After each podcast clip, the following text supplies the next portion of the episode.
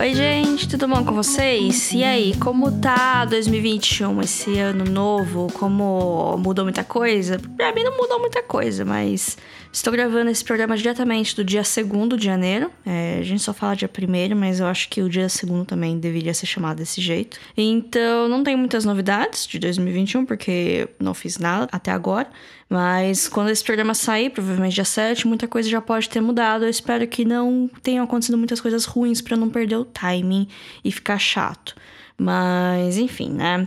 Esse episódio é uma retrospectiva 2021. Na verdade, uma retrospectiva de filmes, porque esse é o nosso foco. Porque eu não quero ficar falando todas as tragédias que aconteceram no passado. 2020 foi um ano foi um ano ruim, né? Para mim, para a humanidade no geral, mas eu tive coisas boas que aconteceram no meu ano. Foi um ano bem atípico, né, de várias maneiras. Mas ao contrário de 2019, que foi um ano que foi também ruim, é, mas que eu comecei e terminei da mesma maneira, por isso que ele foi ruim, principalmente porque nada aconteceu. 2020 aconteceu coisa demais. E aí eu não sei o que esperar de 2021. Mas a grande questão é que, em resumo, não vou entrar muito em detalhes. Pra minha vida pessoal foi bem ruim o ano, eu perdi muitas pessoas e foi complicadíssimo lidar com tudo isso. Mas foi muito bom pra minha vida profissional, porque eu mudei de emprego. E isso foi ótimo. E eu comecei o podcast também, que é um hobby que preenche bastante meus dias e meu tempo e virou um segundo trabalho, por mais que eu não ganhe nada por ele, né? Não sei se vocês sabem disso. Mas enfim, Gosto muito do podcast, gostei muito de começar no passado, tá sendo ótimo esses dias aqui que não teve podcast. Parei pra pensar em umas coisas, organizar uns conteúdo. E vamos que vamos que 2021 vai ser melhor, né? É, pelo menos assim eu espero. Meus top 3 momentos do ano passado, inclusive, para vocês terem uma noção, foi a vitória do Parasita no Oscar de melhor filme, que ninguém tava esperando que fosse, aquilo fosse acontecer. É, realmente foi um momento que eu consegui vislumbrar um futuro bom e mal sabia onde estávamos indo parar, né? Uh, depois veio a minha mudança de emprego, que foi ótima. É, gosto muito do meu emprego atual, se alguém do meu emprego estiver ouvindo. E foi um momento bem marcante na minha vida no passado. E o terceiro foi o lançamento do Cromática da Lady Gaga, que foi minha trilha sonora de 2020. E nessa ordem de acontecimento, para vocês terem noção de como foi meu ano no passado. Então, vou deixar só isso aqui para vocês terem um mistério sobre minha vida pessoal. Mas enfim, falando sobre filmes. É, eu já postei algumas coisas lá no Instagram, filme.da.semana, de filmes favoritos e de séries favoritas, coisas lançadas no ano passado e não. Vou dar um resumão aqui. Eu assisti 60 filmes ano passado, 60 filmes que eu nunca tinha visto na minha vida. É, eu sempre coloco uma meta de assistir 100, eu nunca compro ela. Eu sempre mantenho uma média de uns 50, 55. Ano passado foi 60, foi ligeiramente acima da média, mas ainda assim eu achava que eu ia conseguir ver mais coisa, porque no começo do ano, no começo da pandemia, eu me fechei em casa e eu achava que eu ia conseguir assistir muito mais coisa, mas a verdade foi que eu fui procurar refúgio nas coisas que eu já conhecia comecei a rever um monte de coisa que eu já tinha visto. Isso para mim não conta nas nos filmes, né, que eu assisti, que é inédito para mim. Então acabou que no final eu, eu não assisti tanta coisa assim, principalmente lançados em 2020, né? Desses 60 filmes, só teve cinco que eu não gostei, tipo, não gostei mesmo, achei horríveis perdas de tempo, que foram, em qualquer ordem aqui. A Grande Mentira, um filme de 2019 com a Helen Mirren e o Ian McKellen, eu já comentei em algum episódio aqui, acho que um dos primeiros que eu vi lá no começo do ano. Fênix Negra, que também tem um episódio do X-Men e eu não preciso falar muito porque eu não gostei, ele é universalmente desaclamado, é uma bagunça, um visual bonito, mas uma bagunça. É, também tem o live action do Rei Leão, que é uma perda de tempo, é um grande portfólio de efeitos especiais, não tem coração nenhum e não traz nada de novo da animação 2D. Também temos Animais Fantásticos 2, Os Crimes de Grindelwald, que é outra bagunça. É, o roteiro parece que foi um trabalho de grupo, que cada um escreveu uma parte, juntaram tudo, nada faz sentido. É, tudo que foi falado foi criado no primeiro filme que é esquecido, abandonado. Os personagens não têm motivação, as coisas acontecem porque acontecem. E isso é uma franquia fadada ao fracasso, dada todas as polêmicas envolvendo a J.K. Rowling, o Johnny Depp e tudo mais. Não era nem para existir esses filmes e eu espero que acabe, só, sem razão nenhuma. E outro que talvez eu não tenha falado aqui, porque eu assisti recentemente, é um filme de Natal, é um filme de 2020, chama Natal de Dolly Parton. Vou falar dele um pouco mais pra frente, porque eu vou comentar dos filmes de 2020. Mas no lado positivo, o meu top 5 filmes, melhores filmes que eu assisti esse ano, também tem um filme de 2020, que é Wolf Walkers, também vou falar mais pra frente. Inclusive, talvez eu faça um episódio só dele, porque é um filme maravilhoso. E unindo-se a ele, né, os filmes que eu mais gostei de assistir esse ano, que eu nunca tinha assistido antes, é Jurassic Park, que tem um episódio sobre. Eu fui assistir, eu nunca tinha assistido inteiro, por mais que eu goste de dinossauros. E eu me surpreendi, eu vi sem a nostalgia de assistir quando era criança, e eu gostei muito porque é um filme excelente que passa pelo teste do tempo. Também teve Filhos da Esperança, que também tem um episódio sobre. É uma distopia maravilhosa, muito bem dirigida, com uma duração de menos de duas horas, que hoje em dia é uma raridade, né? Mas é um filme muito bom, de um dos meus diretores favoritos da atualidade, que é o Alfonso Cuarón. Também temos Adoráveis Mulheres, que eu quero fazer um episódio, mas na verdade eu queria ler o livro antes. Ah, sei lá, pra falar com mais propriedade, que eu tava querendo ler o livro. Inclusive, eu comecei a ler o livro antes do filme sair. Eu comecei a ler o livro, sei lá, em novembro de 2018. Que o filme saiu lá fora em dezembro de 2019, aqui no Brasil chegou nas primeiras semanas de 2020. Eu fui no cinema assistir no final de janeiro, acho. E eu só terminei de ler o livro, sei lá, uns três meses atrás. E quando eu terminei de ler o livro, eu descobri que era parte 1 de 2. Porque, por algum motivo aqui no Brasil, algumas editoras dividiram o livro em dois, duas partes. É, Adoráveis Mulheres e o Queridas Esposas, alguma coisa assim. E eu fiquei muito frustrada porque o livro é um pouco chato. E eu não sei se eu quero ler a parte 2 e eu meio que abandonei esse projeto. Porém, o filme é excelente. O filme de 2019 da Greta Gerwig. Também assisti já a versão de 94, que foi um dos meus favoritos do ano passado, do ano retrasado agora, né? É, mas eu gosto muito da história. O livro é um pouco chato porque não tem muita coisa acontecendo, mas os filmes são muito bons. E, em primeiro lugar, o filme que eu mais gostei de assistir esse ano, que mais me emocionou, que mais mexeu comigo, foi Antes do Anoitecer, da trilogia Before, né? Antes, que tem o Antes do Amanhecer, o Antes do Anoitecer e o Antes da Meia-Noite. Os três são muito bons, o terceiro é o menos bom dos três, mas ainda é um filme excelente. É, tem um episódio só deles também, é, porque, né, os filmes que eu gosto, eu gosto de falar. Então tem episódios deles para mais detalhes. Quem quiser ver aí tá no feed do podcast. Agora, falando de lançamentos de 2020, eu assisti um total de 15 filmes que foram lançados esse ano, ou seja, não é muita coisa. E desses 15 filmes, eu gostei, gostei, gostei mesmo de uns 5. Assim, desgostar de verdade só foi o da Dolly Parton. Os outros foram medianos, ok, pra bons, e só um que foi realmente maravilhoso. É, eu vou falar em ordem do que eu menos gostei até o que eu mais gostei né? Mas os do meio, assim, eu só odiei esse primeiro que eu vou falar mesmo. Então, vamos lá fazendo listas, porque é assim que eu gosto de organizar minhas coisas. Em 15 lugar, o único filme dessa lista que eu não gostei é O Natal de Dolly Parton. É um original da Netflix. É um musical com umas músicas escritas pela Dolly Parton que eu gosto, mas as músicas são muito cafonas. Eu geralmente gosto de umas coisas meio cafonas, mas aqui tava demais, sabe? É, os atores eram ruins. Parecia filme cristão de baixo orçamento, sabe? A história do filme é sobre uma mulher que é interpretada pela Christine Baranski, do The Good Fight, ou Mamma Mia, dependendo de onde você conhece ela. Ela é toda mulher de negócios, séria, sem coração, que ela cresceu numa cidade, mas ela precisou ir embora dessa cidade e acabou fazendo carreira na cidade grande. Aí ela volta para essa cidade pequena e ela quer comprar a cidade, porque nos Estados Unidos isso é uma coisa que acontece, para construir. Adivinha o quê? Um shopping. Exato. Aí ela quer mandar todo mundo embora pra construir um shopping. E é isso, a história do filme. Aí a Dolly Parton, ela é um anjo que ela parece se materializa como uma pedinte. E ela vai mudar o coração da Christine Baranski para ela aprender o valor do Natal. É, ela quer despejar a população da cidade natal dela para construir um shopping na véspera do Natal. É, pois é. E aí, com muitas músicas, a Dolly Parton consegue convencer ela a não fazer isso, e ela revive o antigo amor dela. E, é, tô dando spoiler sem razão mesmo, porque o filme é ruim. É, os atores são ruins, por mais que a Christine Baranski tente Ela não consegue salvar o filme. As músicas são cafonas, as coreografias também são. E é isso, gente. É bem ruim, é bem longo. Eu nem sei se é longo mais, mas pareceu ser longo, então isso que importa. Vamos pro próximo que eu não quero ficar falando muito dele. Eu acho que já falei demais. O próximo filme, é, eu não odiei ele. Eu achava que eu ia odiar. Eu fui pronta para odiar, porque eu vi críticas não muito positivas dele na internet.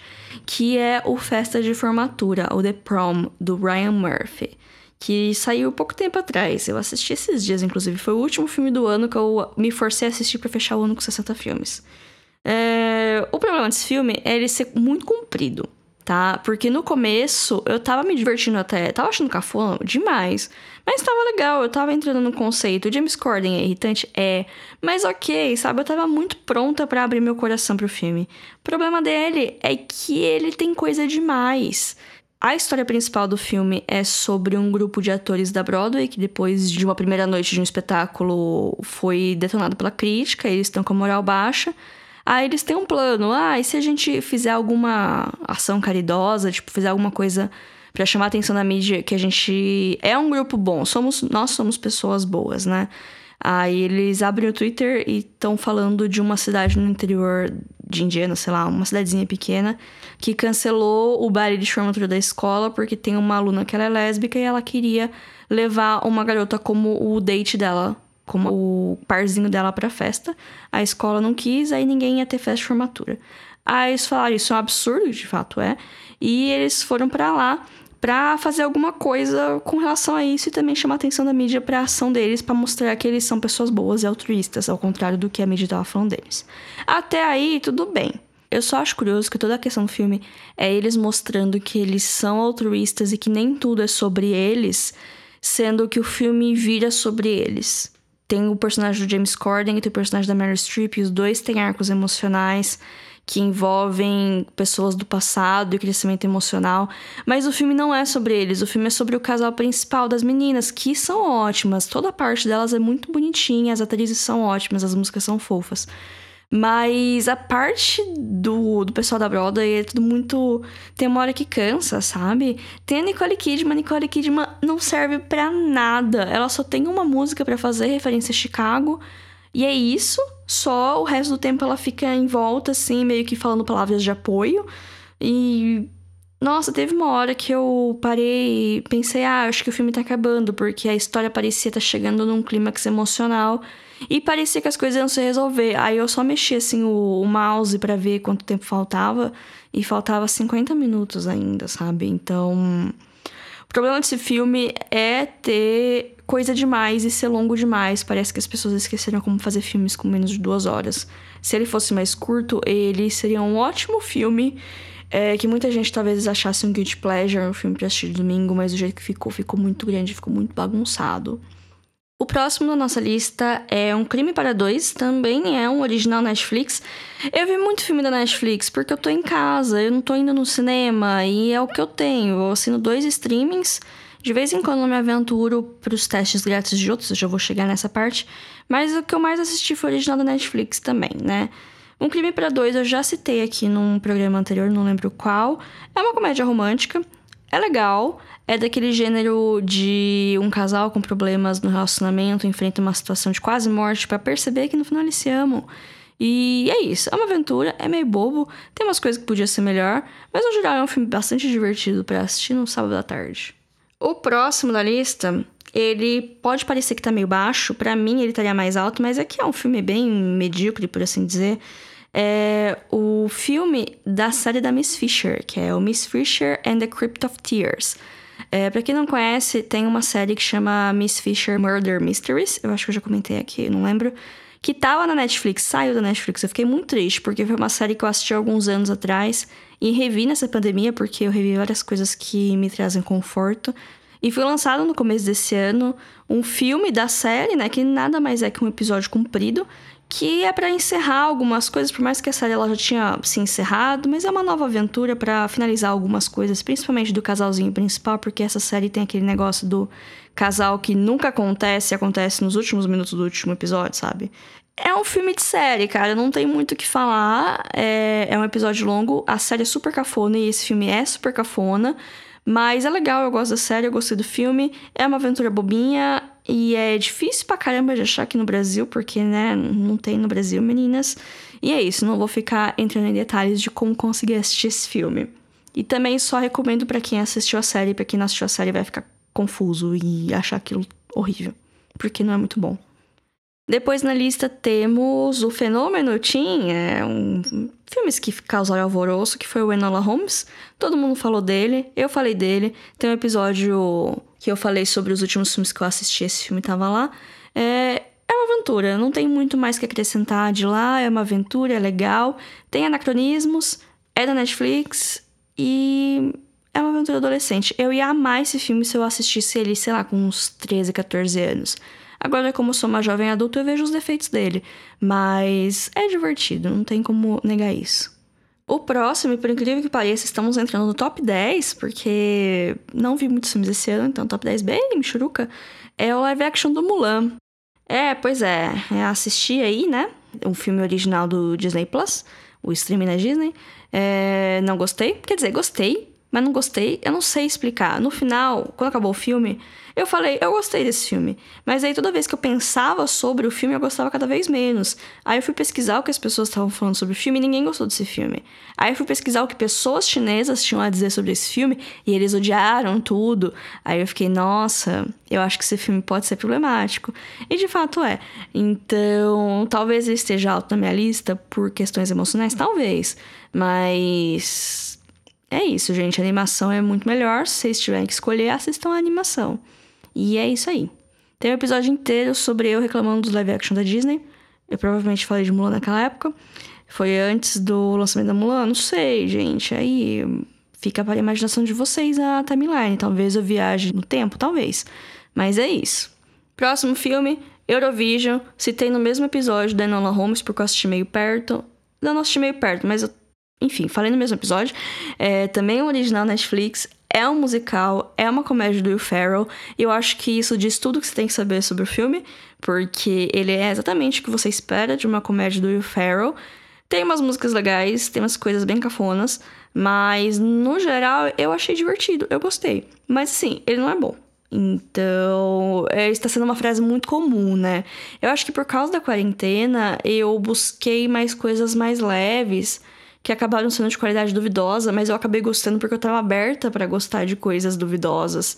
Porque, sei lá, é, quando você tá meio emocionalmente instável, você acaba se agarrando em umas coisas besta. Mas enfim, é, resumo de 2020, né? Agora, se você for olhar os outros filmes que eu assisti, tipo, eu resolvi assistir Filhos da Esperança num momento super crítico da pandemia e eu fiquei, assim, uma semana pensando naquilo. Mas aí depois eu fiz o quê? Assisti um mês de comédia romântica, porque é assim que eu queria pra minha vida. Em oitavo lugar dessa lista, temos o segundo filme do Borat, que eu nunca tinha assistido o Borat, né, no geral. Eu sempre tinha visto pedaços, tinha visto pessoas comentando, mas eu nunca achei que era meu tipo de humor. Aí saiu esse ano 2, saiu do nada esse filme, de repente tava lá, e foi uma surpresa para todo mundo. Aí todo mundo começou a falar. Aí eu pensei, putz, eu preciso assistir isso aqui. Mas pra assistir isso, preciso assistir um. Fui atrás, assistir um. Eu achei ok. De fato, a comédia não é assim dos meu top 5 tipos de comédia, mas eu achei ele interessante por vários aspectos. Principalmente por expor, sei lá, os podres da sociedade. E principalmente pelo filme ser um produto de sua época, que faz não faz nem duas décadas. É o primeiro filme de 2006. Então tem o que? 14 anos? E a gente vê como a sociedade mudou em tão pouco tempo. É bastante assustador. E aí vem a continuação que ela não está expondo os podres da sociedade. A gente já sabe que a sociedade tem aqueles podres e ela só vai lá e coloca o dedo na ferida. Alguns podem acusar o filme de ser político demais, mas tudo é político, gente. Vocês estão perdendo a noção. Se o Homem de Ferro 1 fosse feito hoje, o pessoal ia acusar ele de ser político demais por ele ser anti-guerra, sabe? Então, se controlem, pessoas. No final, eu gostei do Borat 2. Eu achei ele bem melhor que o primeiro. Não é nem pela parte de ser político e tal, mas por ele ter uma estrutura. Que o primeiro é só um monte de sketch ligado por uma história, um fio muito tênue de história, enquanto no 2 ele tem uma história com começo, com meio, com fim, com arco emocional, com mudança de personagem, né? O personagem do Borat aprende uma lição e tem uma catarse emocional no meio do filme. E por isso que eu gostei mais e porque eu acho que a personagem da filha do Borat acrescenta muito na história. Gostei bastante. Mas assim, o filme no geral ele tem uns momentos meio. Ah, estou rindo, mas eu sei que isso é errado. E nossa, eu não sei se eu achei isso engraçado. Até momentos brilhantes. O final, a cena final é brilhante. É, chega a tirar sarro com a pandemia, porque sei lá quando que ele fez esse filme, mas já tava rolando pandemia já. Então, é um filme curioso, no mínimo. Um estudo de caso da nossa sociedade. O filme é um original do Amazon Prime Video e é lá que você consegue assistir ele. Próximo da lista é The Old Guard, um original Netflix que, por motivos pararam de traduzir nomes de filmes. Eu acho isso bizarro, que tem uns nomes que eles traduzem, tem uns nomes que eles não traduzem. E eu não sei, eu não gosto disso. Eu gosto que traduzam nomes para português, por mais que eu, eu fale inglês e consiga fazer uma pronúncia razoável dos nomes. Nem todo mundo fala inglês e tem pessoas que têm dificuldade de se referir a séries com esses nomes super complicados, sabe? É importante traduzir nome é, mesmo para pessoas com acesso à internet que podem pesquisar no Google o que aquilo significa, mas para melhorar a comunicação e também para fazer sentido, para localizar melhor as séries, né? Eu tô meio irritada com esse negócio de não traduzirem ou traduzirem uns títulos meio arbitrários, né? Tem tem umas traduções de títulos que são nada a ver? Tem, mas pelo menos é um nome para você falar. Você não vai falar pra sua mãe, ai, assiste The Old Guard, Guard, não sei, sabe? Sei lá, é a velha guarda, não sei se seria um, um nome bom, mas enfim, esse não é meu trabalho. Sobre o filme, é um filme de ação com a Charlize Theron, é um subgênero que eu gosto muito, que é a Charlize Theron batendo em homens, é, acho bom só por causa disso. É, também ele entra na parte de da imortalidade ser ruim, porque os personagens eles são uns guerreiros imortais que não morrem. E por isso eles acabam se tornando mercenários, né? Eles são freelancers da violência, por assim dizer. E o filme começa quando aparece mais um, né? Ele já tem centenas de milhares de anos e aparece uma nova guerreira que ela descobre que é imortal e eles têm que lidar com isso. É legal, o argumento é muito legal do filme, mas tem umas horas que, nossa, é meio chato. Eu sei que talvez seja o conceito, ai, ah, ser imortal é chato porque você tem a eternidade para não fazer nada, ou para sofrer e ver as pessoas que você ama morrerem. Tem toda essa parte emocional, mas eu acho que falta um pouco de peso emocional, principalmente na trilha sonora. Eu não gostei da trilha sonora. Tem muita cena de lutinha com umas músicas, tipo, versão de trailer de música pop, sabe? Umas versão lenta de música pop. Eu não gostei, eu não achei que teve emoção, eu acho que podia ter. Eu podia ser melhor. É legal, é bem legal. Vai ter continuação com certeza, porque termina com super final aberto. Mas eu queria ver algumas coisas melhores executadas. Mas no geral é um filme bom, recomendo. Não é muito longo, que sempre é um trufo. Tá na Netflix. Agora chegou a vez de falar de Monkey. Pois é, eu fiz um episódio inteiro sobre Cidadão Kane, sobre minhas pesquisas preliminares para poder assistir Monkey, e eu assisti o filme e eu fiquei um pouco não decepcionada, mas digamos que eu tinha um pouco mais de expectativa com relação ao filme. O filme também é um original Netflix. O filme pode ser a chance da Netflix ganhar um Oscar, porque de todos os filmes que a Netflix já fez, esse é o que preenche mais casinhas assim da ficha de quero ganhar um Oscar que tem.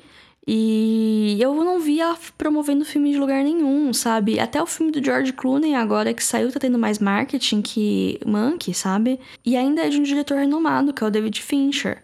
Então, sei lá o que a Netflix tá pensando. No geral, eu achei o filme um pouco estufado. Eu acho que o problema do filme é que o personagem principal, que é o Herman Mankiewicz, um dos escritores do Cidadão Kane, ele é muito chato e a vida dele não é tão legal assim. E aí você fica, hum, e aí? Vai começar? Não vai começar? Ah, eu achei meio chato essa parte. A produção do filme é muito boa. A direção de arte é muito boa, o som do filme é maravilhoso, parece mesmo que você tá vendo um filme antigo, eles colocaram algum filtro assim de som que tem aquela vibe de filme antigo mesmo, mas eu acho que se eles, se o conceito era esse, eles podiam ter mexido mais na imagem, porque é claramente uma imagem de um filme digital que foi deixado em preto e branco na pós-produção. Eu acho que dava para ter colocado umas texturas, sabe, de filme para parecer uma coisa mais analógica. Eu não sei se eles tentaram e não ficou muito bonito, mas eu achei que o filme ficou muito claro, muito brilhante, sabe? Então, por mais que o som era de filme antigo, a imagem era de filme recente. Mas toda a parte de design de produção, de, de figurino é muito boa. A Amanda Seinfeld tá muito boa nesse filme. Ela é minha torcida por enquanto pro Oscar de atriz coadjuvante. E eu acho que ela é a melhor atuação do filme. Porque o personagem principal, que é interpretado pelo Gary Oldman, ele tá bem, mas ele não sei se ele era o ator certo pro papel, porque o filme ele se passa no intervalo de 10 anos. Ele ele acontece com o Herman escrevendo o Cidadão Kane e ele tem flashbacks de quando ele conheceu o cara que inspirou o Cidadão Kane, a esposa dele, que é Amanda Seinfeld. Então a história fica indo e voltando, assim, né? No presente, que é 1939, acho, e no passado, ao longo da década de 30, né? Que o Cidadão Kane saiu em 1940. Então, tem um espaço de tempo de 10 anos que o personagem tem entre 35 e 45 anos. E é interpretado pelo Gary Oldman, que tem mais de 60 anos, sabe? Tem uma cena que ele até se apresenta e fala: Ah, não, eu tenho 40 anos. E você não olha pra cara dele e não acredita que ele tem 40 anos, porque ele é o Gary Oldman, sabe?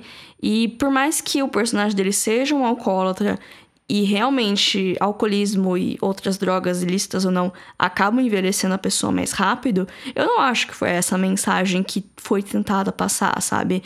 Eu acho que dá para usar um ator mais novo. É normal usar atores mais velhos para interpretar personagens mais novos, eu sei que isso é normal. Mas dá mais de 20 anos de diferença, sabe? Nessa idade tem ruga, sabe? Então, eu não achei que foi uma escolha acertada, sem falar que ele já entra como favorito na corrida do Oscar. E eu não queria que o Gary Oldman ganhasse o Oscar, porque ele ganhou, sei lá, dois anos atrás, naquele filme horrível do Churchill. Então, não sei, não achei essa uma escolha boa. Apesar que a gente já meio que sabe que o Oscar desse ano provavelmente vai ser do Chadwick Boseman. Eu sei que é triste a verdade, mas ele provavelmente vai ganhar um Oscar só porque ele morreu esse ano. Mas é assim que a indústria funciona. E ou de ator coadjuvante ou de ator principal, ele fez vários filmes esse ano, tem muitas escolhas, mas ele vai ganhar algum Oscar. Escrevam o que eu tô falando. Agora estamos entrando pro nosso top 5 filmes, e aqui realmente são os filmes que eu gostei, gostei mesmo né, que eu recomendo para as outras pessoas até agora, são filmes legais que eu recomendo com ressalvas. Tipo, você quer um filme para mudar a sua vida ou você quer um filme para passar um tempo num fim de semana, sabe? Então, não que eu acho que esses filmes vão mudar a sua vida, pra ser sincera, mas são filmes que eu gostei mais. Vou falar deles. Já falei em alguns momentos, em momentos aleatórios do podcast durante o ano, mas vou falar mais deles agora. Né? Em quinto lugar está com Emma o filme adaptação mais recente da obra da Jane Austen. O filme tá no Telecine Play. É, o filme tem uma estrutura, ele começa meio estranho porque ele tem um problema de ser filme de época, que é apresentar um monte de personagens de uma vez, e são todos os nomes muito estranhos, e é tudo sobrenome, então você meio que você não sabe os primeiros nomes, então é tudo uma confusão, é todo mundo meio parente, porque essa época antiga todo mundo era meio parente. Hoje em dia também, mas a gente tem menos formalidade para se apresentar. Então, o começo de Emma realmente foi difícil para mim, para eu entender quem era quem. Mas o filme, ele tem uma leveza, ele tem um humor que eu nunca tinha visto numa adaptação de, da Jane Austen. Ele é bem interessante. A protagonista é a Anna Taylor-Joy, que talvez vocês devam conhecer pelo Gambito da Rainha, que irritou esse ano. Mas ela tá ótima aqui como a Emma, que é a personagem principal. Quem assistiu As Patricinhas de Beverly Hills, a história é mais ou menos a mesma. É de uma menina rica mimada que gosta de ficar juntando parzinho, fazendo casalzinho dos amigos dela e ela se acha por causa disso. Até que eventualmente ela se apaixona por alguém um casal dá errado, né? E ela acaba se apaixonando por outra pessoa. E, enfim. Não tem muito o que falar, não tem muito spoiler. É um filme de época bonitinho que vai acabar tudo bem. Os figurinos desse filme são maravilhosos. A fotografia desse filme é linda, a trilha sonora é ótima e tem um elenco cheio de rosto conhecido para quem assiste séries britânicas. É bem interessante o filme, fica a recomendação, não é muito longo e é divertido. O próximo da lista é Aves de Rapina, é o filme da Arquina. É o episódio piloto desse podcast, e talvez por isso que eu tenha tanto carinho pelo filme, que é um filme bem mediano, é um filme de ação divertida, é um filme pra assistir com as amigas na noite de pijama, sabe? Mas eu gostei do filme, foi o primeiro episódio desse podcast, então, né, enfim, é isso que eu tenho a dizer do filme. É, se você quer saber mais, ouve o primeiro episódio. Eu não mudei muito minha opinião porque eu não revi o filme. Achei divertido, tá alto na lista e é isso. Pra quem quiser assistir hoje, o filme tá disponível no streaming da HBO. Depois da lista tem um filme que eu assisti no começo do ano e eu fiquei bastante emocionada quando ele acabou. E agora eu tô meio surpresa dele estar tá tão alto assim na, na posição, porque eu não lembro o jeito dele.